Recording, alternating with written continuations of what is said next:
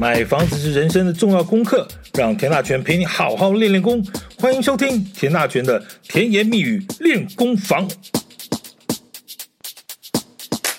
风火水电光，天地墙柱窗，欢迎来到田大权的甜言蜜语练功房，跟您聊聊田氏看屋心法十字诀。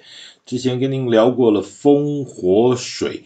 先，今天我们来聊聊，其实在生活中非常重要的一件事情就是电。呃，电这件事情呢，其实在生活里头到底是一个什么样的感觉？你像一件事就知道，停电痛不痛苦？很痛苦。当然，有的时候你会说那是台电的问题啊，啊，哪个地方要维修啦，哪个地方有个什么管线工程啦，这个其实都可以理解了，大家其实也不会有什么太大意见。只是差别在于说，你要修你就修吧，你到底在夏天修还是冬天修，这有一点差别哈。就如果夏天弄这种三十六度的大热天，这种极端气候，好像破纪录的高温越来越高啊。如果没有冷气吹一下，甚至没有风扇吹一下，这种停电可能就好像会很要命。那反正台湾呢，就有一种独步全世界的发电方式，就是用爱发电，这应该是可以拿诺贝尔奖的啊。那刚才讲到是外部的电啊，那另一种电的问题其实就是室内的电。呃，我不知道你有没有听过有一种东西叫保险丝。我记得我小的时候还好像还用过保险丝，我还要换那个保险丝。但说真的，已经完全忘记它是。那根黑 黑细细的东西，那个保险丝到底什么时候从我们的生活中消失了？现在那玩意儿东西叫做熔断器，一个小小的圆柱体，大概的差不多就那个样子，小小的玻璃的圆柱体这样，然后就是呃，就是就是那个那个就是叫做保险丝啊。当然了，如果你现在去看房子哦，还会看到有使用保险丝的电箱哦。这个大概只有一种可能，就这个房子呢，大概三四十年来都没人住过。如果你真的喜欢这间房子，买下来之后呢，我看第一件事就要把所有的电线回路全部换一下。重点是哦，这间老房子原本申请的电压到底够不够啊？这个房子如果三四十年来都没人住过，那搞不好台电早就把房子断电了。这个得花点时间搞清搞清楚一下。当然了。一般来说，这种状况不多了哈，我们也不用刻意去纠结这种特殊案例。正常的房子当然不会有这方面的问题哦。看中古屋，一定要把房子的电箱打开来看一下，电箱在哪里？电箱通常设在家里大门旁边的墙上，一个小凹进去的一个电箱。那一般都是以方便维修为考量。那你打开来你要看什么呢？其实里头有各式各样的开关啊，有总开关，有插座的开关，电灯的开关，房间的开关等等等等。那要看什么？第一个要看够不是不是老旧，是不是破损。说实在哦，这种八百年都不会打开一次的电箱哦，你根本就不太会动到它。它要怎么个破损法哦？其实也不是太容易了哦。但是如果万一真的有老旧破损的问题，可能就是一个大问题哦。那这个东西，一般你去看房子的话，可能房仲的朋友也会把这个电箱打开来，因为正常状况下，呃，没有人使用的时候，通常是把总开关关了啊。那房仲如果要带朋友去看房子，啊，带您去看房，他可能要把总开关打开啊。好，那以前呢？以前大家在看房子的时候，就是因为怕跳电了，怕电线走火，所以以前对这种所谓的强电哦，有电压会特别小心。而事实上，除非是一些前屋主申请变更过电压，你有没有听过什么家庭级工厂？有吗？哈，那也是若干若干若干若干若干年前的事情。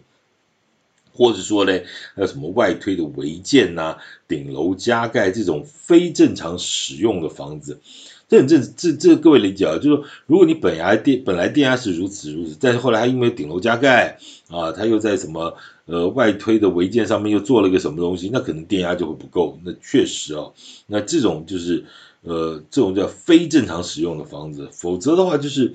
就算物龄超过三四十年了，只要是正常使用，一般也都呃也都不会有这样的问题。倒是有个题目想跟大家聊聊看啊，你认为台湾违建的比例有多少？嗯，几趴？呃，二十趴、十趴？来，我跟大家讲一下，这个现在目前有一个资料是说，呃，截至二零一七年，哦，这话说也是五六七八年前的事，五六年前的事，全国违建的数量，营建署的统计哈，内政部营建署统计，全国违建数量大概是六十六点八万件哈，呃，六十七万件。占全国住宅存量的八趴，大概是八趴。那现在二零一六年增加了四千件，等等等等，八趴哦。那嗯，你知道吗？其实你应该听过什么违建叫什么急报急拆，有没有？急报急拆啊？那这件事情就是大家很清楚的，就是只要有人举发新的违建，你只要搭好了，第二天就会拆掉。这其实，在各县市上面都是如此。但是为什么？这些年还在违建还在增加呢，那真的是不容易哦。那简单讲，呃，这个其中呢，新北市的违建数量最多是十九万三千件，高雄是十二万两千件，台北市有八万六千件。那如果占这个违建数占住宅存量的比重的话，是新北市是十二趴，那台北市是十趴。哎，我觉得是这样的啊，这个统计是用总住宅的存量来看，但你今天真的是，你在台湾的各大街小巷，你到城市里头找个角落随便走，你随便走，你就抬个头往上面看一下，大概你除了一些新从化区的新大楼之外啊，那所谓的中古的老公寓，或者说是那种三十年的老华夏，你。你大概就会看到，大概违建都是盖盖到满满满哈，盖好盖满。那什么八趴啊？你应该是反过来吧？就是说，大概只有八趴没有违建吧？哈。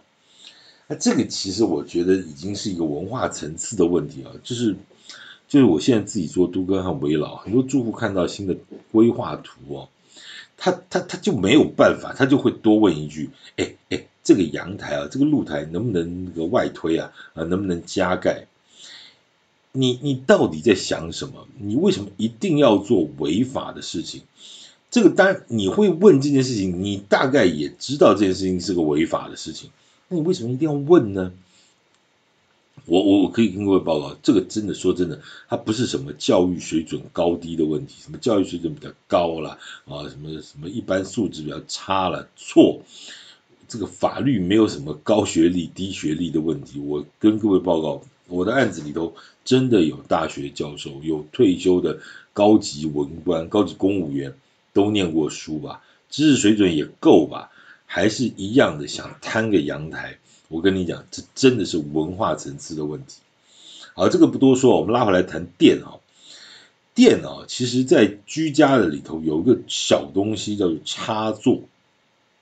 但是啊，你不要看啊，这小小插座其实是是生活中很重要的大问题啊。先讲一个简单的事情，冷气的电压通常是两百二十伏特，大家应该都知道了啊。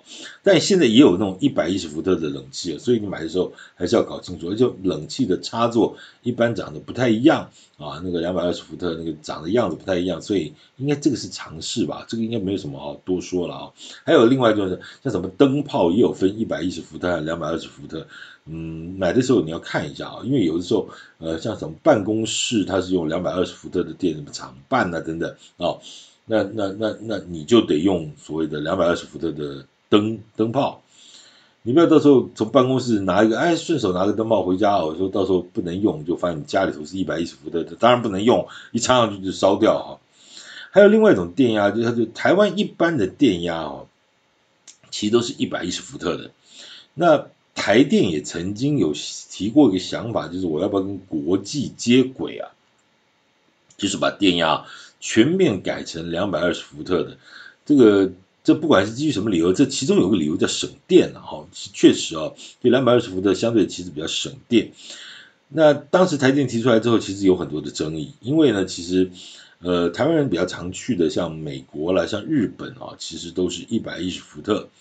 那就有人说呢，你改成二十两百二十伏特呢，其实不是为了要跟国际接轨，你根本就是想跟中国接轨，好不好？这样怎么可以啊？用爱发电，呃，电都还有两岸问题。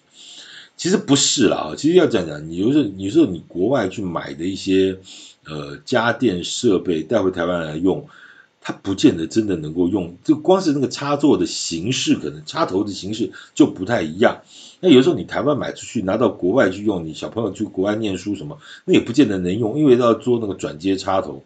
常常旅行的朋友可能就知道，要接那种很多那种万用的国际什么插头然后插座。那这个其实是自自己要留意一下，有很多它的电压真的不一样啊，哈，真的不一样。不过这个这个是这个电器设备的问题。我们来谈插座，其实很多朋友在看中古屋的时候，其实可能因为原本的插座的位置跟你现况使用的状况不一样，那于是乎呢，就为了符合你现在的使用状况，你就发现这边有一条延长线，那边有一条延长线，难看就算了，家里每个地方都有延长线，说真的，那其实是不安全的哈。但是说真的，如果你要想在装潢的时候改一下这个插座，呃，其实其实倒也不是太困难了，就是你要把墙打开，然后把线重接，不是一个多么了不起的大工程啊，只是说你新设定的一个位置要确定好。否则你移了位置，花那么多的功夫，又差了个几公分，那有点猪八戒啊，有点鸟。那这我说真的啊，这就是为什么有人喜欢买新房子或者买预售屋，因为除了这个设备比较新之外，预售屋就是有个客户变更的程序，叫做客变。啊，你呢可以跟建设公司先预先讲好，呃，客建设公司通常会在呃你买的楼层前三个楼层啊，他会通知你。当然看规模了哈，譬如说你买的是八楼，它盖到五楼的时候，它可能会提，有些会提早，甚至四五个月，有些可能就三个月前提早通知你，就说到时候你的这个房间的室内格局呢，啊这一面墙要不要，那面墙要不要做啊，或者要怎么，有很多这种状况啊。就是你本来买房子的时候，你觉得哎两个小房间 OK，后来你就发现到说，哎好像把那两个墙那两个小房间嘛合并成一个大房间可能比较好，那所以中间那个房。可能就就中间那个墙可能就不做了，那不做就不是不是说只有墙的问题啊，你包括里头是不是有走这种我刚刚讲的插座啦、电线啦等等这些，还有一并去做思考的哈。或者说，其实有人之前买过房子，哎，一个大房间觉得不错，后来哎发现这两年中生了个小 baby，那就觉得说，哎，好像中间要隔一个小婴儿房出来，这个其实都是在预售屋的这个客户变更的程序中是可以跟预先跟建设公司讲的哈，就哪个隔间不要做，哪个东西要什么要要摆个位置，要这这个地方要放冰箱啊，那个地方要宽一点等等这些，这个其实都可以事先做处理啊，也免得在交屋之后再打弄的啊这个。给了急嘛，给了刚了哈。好，我们要回来讲啊，就是呃，刚才这些叫做预售屋的客变啊，或者新成屋啊，这插座的问题，我觉得这些都都，你只要事先有一点计划，或者你有一个所谓的室内设计师啊，他能够帮你先做，其实这些问题都还。都还不大了啊，都还不大。譬如说，你的床头要做个什么双开的开关，对吧？这些那事先思考、事事先思考过，其实都还好。现在的新房子和电呢，眼下有一个全新的课题，这是很麻烦的，叫做电动车。那这件事情啊，电动车你知道都要充电嘛，就要有个充电桩。你不要小看这个小东西哦，现在其实搞得很多地方都非常非常的混乱而麻烦。简单说，大概屋龄超过五六年以上的这个社区哦，你你我们一般还是讲说它的新城屋、新社区，对不对？但是几乎九十趴以上都没有这个玩意儿，为什么？很简单，为什么是五六年？你知道吗？特斯拉在二零一六年第一次一个月生产的一万一万多部，一万两千多部，呃，两一万两千多辆，然后到了二零二二年的年底呢，一个月生产交车的是大概四十五六万辆，嘿嘿，就几就几年功夫哦，就这么六七年功夫，五六年功夫。从一万多到四十五六万辆，而且这很抱歉，这还只是特斯拉。现在其实非常非常多的车子都在推出所谓的电动车款。那那照这种成长速度来看，真的十年就好。你认为十年之后那会是个什么样的画面？那问题就来了，除非是现在这种新的预售屋哦，我们刚刚讲过，在屋龄五六年以上的新成屋社区要怎么弄？那这些所谓的新成屋社区，很多社区的管委会根本还看不懂这一块，那脑袋想的好像就是弄个插座啦，插个电就好。对不起，完全不是哈。当然，也许五六七八年之后，这个电动车的充电形态、充电设备可能就会有很大的突破，但起码现在不是，而且非常的不是啊。嗯，未来可能可以发展成熟到像手机充电一样，但是呃，现在就还没呃还没到那个程度。好，那那那问题就来了，你知道电动车的充电啊，它是属于。强电，哦，在社区在规划这个总电压的时候，其实之前就有一个所谓的总总量的一个概念。这个电不是说说有就有哦，台电如果送它预先设定的电压没有的话，你拿回来是电压不够的哈，不够的。那所以所以老实讲了啊，要预留多少，未来要预留多少的充电车位？嗯，你事先要申请多少电压？其实说真的啊，这个到底该留多少，大家都不知道。举例来说，如果一个是个预售案的一个社区，它有一百个车位，好了，你觉得应该要做多少个充电车位？是十个、三十个、五十个？到底应该抓几趴？嗯，那现在预售屋你都要盖个三年、三年半，那你认为三年半之后的比例又是多少？我刚刚讲喽。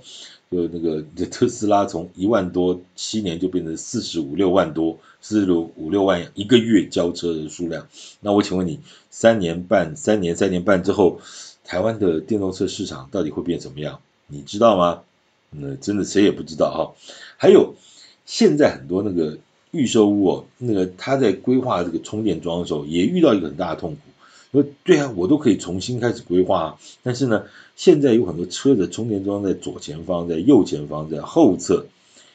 那那光是那一根充电桩，你要放哪一边呢？其实，它它那个不是线，你知道，那个其实就是有点像那个电缆吧？哦，其实很重的，你这一个大男人拉起来都有点辛苦。你大概有点感觉，你就说你去那个加油站哈、哦。像在那个自助加油的，是不是自己要拿那个管子，对不对？大概那个那个比那个管子大概再重个两倍吧，哈。哎，不要开玩笑，那个女生有时候都拿不动的啊。那你一般女生拿不动，大男生可能都还呃有点力气，要花点力气。所以我要讲的意思说，现在这个课题呢，其实以后会变什么样？说真的，没有一个人知道，真的没有一个人知道。那。那当然，现在有不同的观点了，就是说，哎，以后这种充电设备、充电形式、充电桩的位置等等，应该是会统一了啊。那我觉得也不一定。怎么说？嗯，你看那苹果 Apple 很厉害，这么多年走下来之后，Android 系统还是很厉害，两根线就是不能通用，对吧？你怎么说？那时候都以为说苹果会一统天下，就发现安卓系统哎也做得很好，所以它它就是两个不同的系统啊，对不对？所以这个事情也不一定说这个特斯拉一定能够一统天下，都不一定的哈。好，那那我我还要讲什么？就刚才讲这个充电车位，一般都指的是所谓的坡道平面车位啊。如果是坡道平面车位，相对来说其实嗯都还算比较简单，因为它空间比较大。啊，就是说你大概还有地方那个接线啊，做一个充电桩的位置。但是其实像台北市很多那种围老改建案，它基地就很小，它必须要用到所谓的机械循环车位的时候，那我就请问你，像那套充电设备要怎么跟着那个车盘进去绕？想起来很简单哦，事实上是目前是完全做不到。我也跟很多的营造厂和建筑师，我们一直在研究现在新的这一块东西，它到底会怎么样？就后来发现，不管你怎么想、怎么设计、怎么弄，都会遇到一个问题。你今天想完之后呢，呃，可能一年之后就被就被就被推翻了啊，因为可能有新的设备、新的做法、新的想法等等，那可能就不一样。那你要做一些阶段性的方案呢、啊？但说真的，也不知道你这盖完这个两三年之后会变什么样哦。那。这个我觉得，我觉得好像应该去问一下那个印度神童哈，这个事情这已经不是哦，不是不是，那不也没有关系了。其实我们现在想是说说实在就说，其实有这么多的不知道，其实也没什么好担心的。为什么呢？因为全世界大概至少有个几千万人，甚至上亿人同时都在想这个问题。那你想不出来没有关系，反正有几千万个比你聪明的人呢，他们可能很快就会找出答案。那不知道也没有关系，好，但是我觉得现在可以知道的是什么？就再过十年呢，没有充电桩的社区呢，大概就就不用卖了哈。当然有另外一种讲法，就是说，也许再过三五年呢，所谓的公共充电的方式的社区，不是应该公共社公共充电的。呃呃，区域或者是这些这些什么，比如百货公司啊，这种公共的建筑的这种提供的可能更多。你家里头没有充电桩，没有充电车位也无所谓啊，也许在你的办公室，又在附近百货公司，甚至在某些公园啊，你把它充完就算了。那这当然也是一种想法了。那起码现在还不普遍。那三点五年之后会不会因为某种政策的推广而鼓励而变得很普遍，而解决这个问题？当然，这是另外一个方向哦。所以这件事情，呃，讲了个半天的结论就是无解，好不好？就是说，因为它是一个变动中的东西。啊，但是其实现在很多的社区都在预留这个所谓的电动车，迎接下一个时代了啊。当然，这个也可以稍微再进一步了解一下。那好，再来一件事情，就是讲完了这个电动车是新玩意儿啊，它是一个呃电电的一个强电的部分。那相对于强电呢，其实另外一种电就是现在现代人最重要的电，叫做弱电啊。这其实就是包括什么网络啦、WiFi 啦，哈，这些每天要陪着你入睡、陪着你起床啊，看不到却你不能没有它这个东西。那这个东西在看房子其实很重要。我想你回想下十年前、十几年前吧，当你第一次看到什么 ADSL 有没有？ADSL 宽频上网，那个时候卖房子是拿来当做未来宅在卖哦。对不对？那个时候哇不得了，根本你不知道那个中文在写什么东西，反正就是告诉你哇，它很厉害，对不对？它是未来趋势的房子，有没有？它、啊、现在怎样？那、啊、现在不就很正常吗？对不对？那哎，我跟你讲，也没有多久时间哦。呃，想当年你还觉得有一件事情，这个智慧型手机。听什么？听你在讲什么话？那个时候还是 Nokia 无敌，Nokia 万岁，有没有？现在一不小心 iPhone 十四了啊，那怎么样呢？它回得来吗？呃，那那真的是回不去了啊，回不去。那为什么会造成这种状况啊？就当然，这个我们刚才讲，这个这个这个电动车是一种趋势，手机的改变是一种趋势，网络的普及化也是一种趋势啊。那有些房子呢，因为长在巷子里头，会被建筑挡到。旁边什么高的建筑物，那旁边又没有基地台，所以呢，家里的网络讯号讯号的收讯及条件各方面比较差。你觉得这件事情会不会影响到你的购物意愿？你去买房子的时候，你去看不要你去看房子的时候，你你甚至就可以把手机打开来看，哎呦几格啊，对不对？那其实这个这个就现代人的这个这、几格几格，它是一种恐慌症，你就发现到说。现在都五 G 时代，你发现你手机是四 G，你心里头已经怪怪的。然后如果是三 G 甚至没格的时候，你会觉得我到底到哪儿了？我到底到哪去了？哈，那这种事情其实说实在，嗯，也不知道怎么办啊。它它毕毕竟这个东西就是五 G 的穿透性其实很差，我想大家都知道。那这一般来说，其实除非是很厉害的地方，呃否则话，一般的五 G 穿透性是很差的啊。那我们先不要讲以后会变什么样，因为起码现在还不知道现在。那基地台这件事情啊，呃，那问题是所谓电磁波云云啊，我想大家还是很怕啊，啊，偏偏什么中华电信呢，又始终没有把这件事情讲得清楚，那于是就有很多住户呢会反对在社区附近找个什么地方设置基地台，那要设可以，那设在你家楼上。我觉家，我家楼上是绝对不可以的。那收讯不好呢？反正大家都不好，好不好？怎样？反正呢，放你家楼顶，我绝对 OK；放我家楼顶，我就跟你拼啊！哎，那大家收不到，那就拉倒，好不好？拉倒。所以这件事情又是一个社区上的问题啊。所以你在看房子的时候，你不得不去了解一下，那有有没有有没有死角啦？哈，这个这个当然。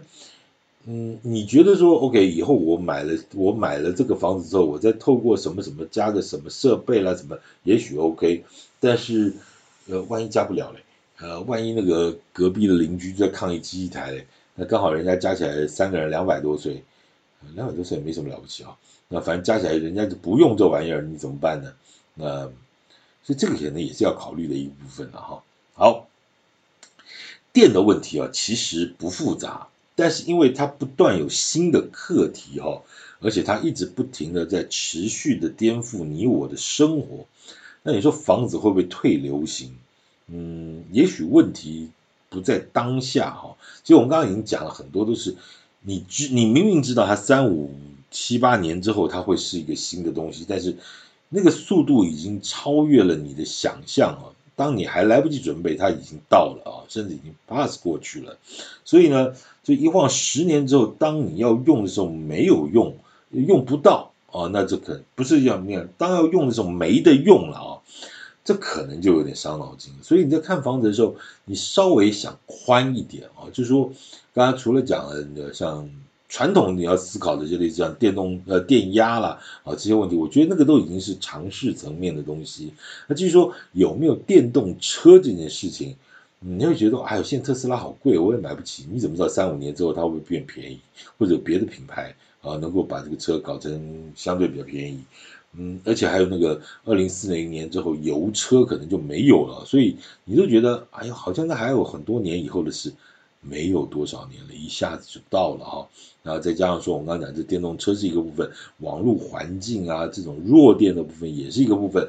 你在看房子看房子的时候，也许要用一点比较新的观点去看看它，因为它直接跟你的生活的便利性有关系了啊，所以这个部分稍微多多留意一下。好，今天跟你聊的是田氏看屋心法这个十字诀，风火水电光的电啊。那我们后面再跟你谈光，还有的五个硬体的部分叫做天地墙柱窗。